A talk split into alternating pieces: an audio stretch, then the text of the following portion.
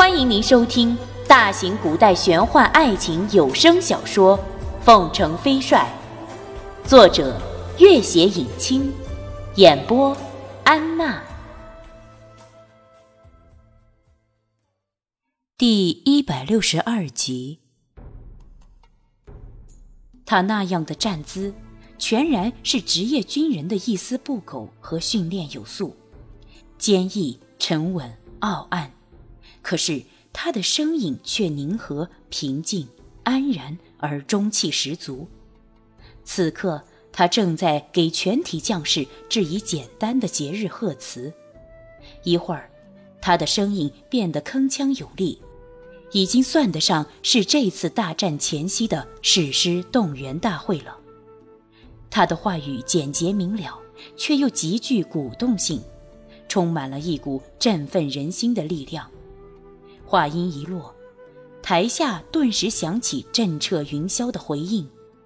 朱瑜想起自己曾收藏的君玉写的那幅劲秀绚丽的小楷，不由得面露微笑，暗道：“君玉，你这样的口齿才学，不做元帅了，还可以去考状元的。”台下的誓师回应声久久不息。朱瑜趁着这绝好的掩护，又飞速地往阴影前面挪了一段。待得这回应声过去，君玉转身，大小将领退后到了临时搭建的观光台上。一队队整齐的方阵开始了规模宏大的军中演习，或操练，或对攻。虽然带着很浓厚的节日表演性质，却全然的训练有素。充分展示了这些年勤于操练的战斗力量。朱瑜从这片阴影里往下看去，几乎已经能够清楚地看清君玉的面容了。此刻，他正全神贯注地看着台下的操练，双目金灿，嘴角含笑。那一身戎装，非但一点没有影响他的绝世的风华。反倒在他的荣光里添加了一丝恰到好处的英姿翩翩。有一种人，他站在哪里，哪里就会变得一片光明。这一瞬间，朱瑜忽然明白，他率兵多年为什么会百战百胜。除了他治兵的严谨有方，自身的勤奋努力，天赋的智慧绝伦。更在于他对待将士的态度和对人才的宽容信任与不拘一格的提拔任用。从最初的彭东到林宝山、孙家，以及曾和自己交手的张元，赤金族大军提起就头疼的周以达、刘知远、卢林、白如辉、耿克等人，无论是原本的庸才还是人才，也无论他原本的地位军衔如何，只要稍有所长。就会得到恰当的机会施展身手，而这些人一遇见他，自然也会甘心折服追随，为其所用，最后自己也大放异彩。再加上这几年因为军誉之故，西北军深受朝廷信任和重视，将士的封赏升迁无不胜出同柴一筹，是以闻风投奔的人越来越多。这三年中，又网络了许多新加盟的各种奇人能士。这些年里，他又扶植培养了多少将领？对于即将爆发的大战，他将会如何的运筹帷幄，决胜千里？他看着他那样的风华，那样的微笑，黑暗而冰冷的心里洒进了一缕久违的阳光。君玉。能够和你这样的人做对手，我真该感到自豪。可是，我再也不想和你敌对了，再也不想了。朱瑜伏在阴影里，如一头为爱而饕特的兽，微笑着贪婪的死死的盯着他，似乎只要跃下这片阴影，就能拉住他的手，拉住这世界上最后的一丝希望和温情。这一瞬间，他几乎忘记了藏匿，甚至忘记了过往种种的痛苦和悔恨，忘记了自己在这个世界上已经是孤零零的一个人。寒冷的城墙变成了天堂，一个人朝他身边站了站，他微微侧身，不经意地笑了一下，眉梢眼角间全然的柔情似水。朱瑜的脑袋里嗡的响了一下，忽然残酷地发现自己的眼神从未这般利落过，在这样并不很近的距离里。也能分辨出他那样细微的表情转换，而他身边那个人啊，那个一直站在台上众将之中，只是自己刚刚才注意到的人，竟然是拓桑。他定了定神，再次细细的看过去，君玉身边的那个人长袍观巾，倜傥潇洒中更多了份沉稳恢宏。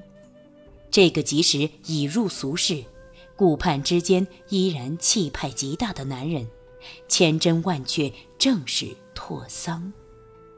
他虽然不知道昨日新的伯克多已经确立，但是也略略打探到新的伯克多人选早已找到。如今拓桑公然出现在这里，显然二人之间已经毫无阻碍。拓桑站立的姿势，那是一种看似漫不经心，却默契协调之极的保护者的姿态和体恤柔情的习惯。而他的目光，他的神态，同样的看似并不经意，却始终聚焦在同一个地方，哪怕天崩地裂，也不会转变方向。此刻，从这样的角度看过去。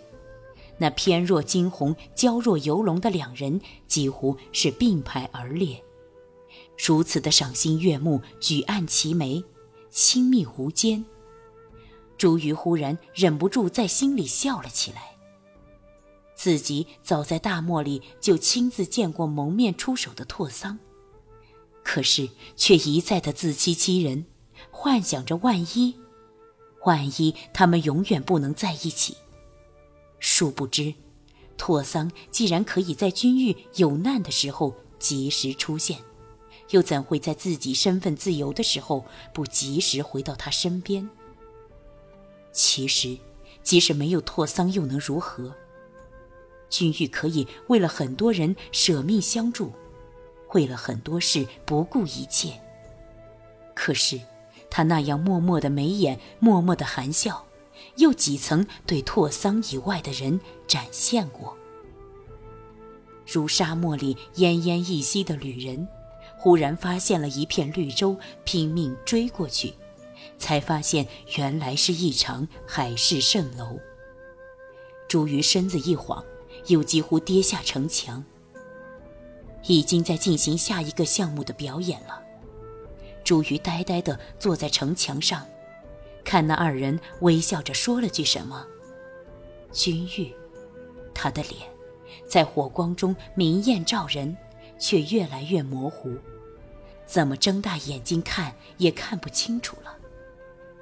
脑海、心灵不知什么时候变成了一片空白，只剩下了麻木的四肢，僵硬的处在城墙的阴影里。不知不觉已经走到西宁府外面的雪地上了。这是一年中最寒冷的一夜，风呼呼的刺破重重厚衣，直直的刮在每一寸骨头里。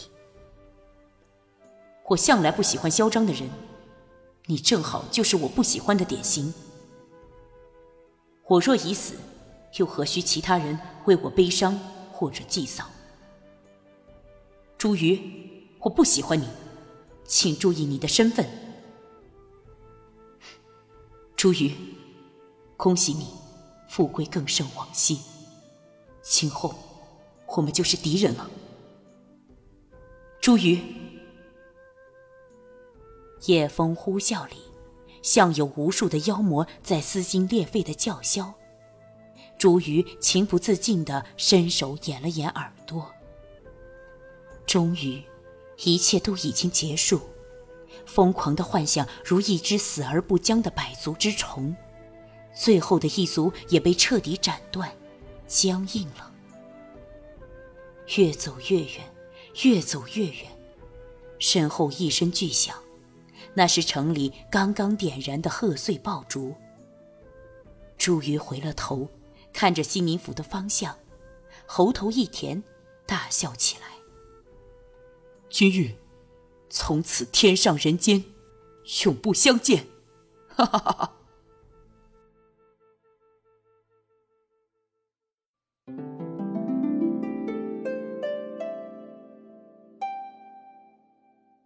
本集播讲完毕，感谢您的关注与收听。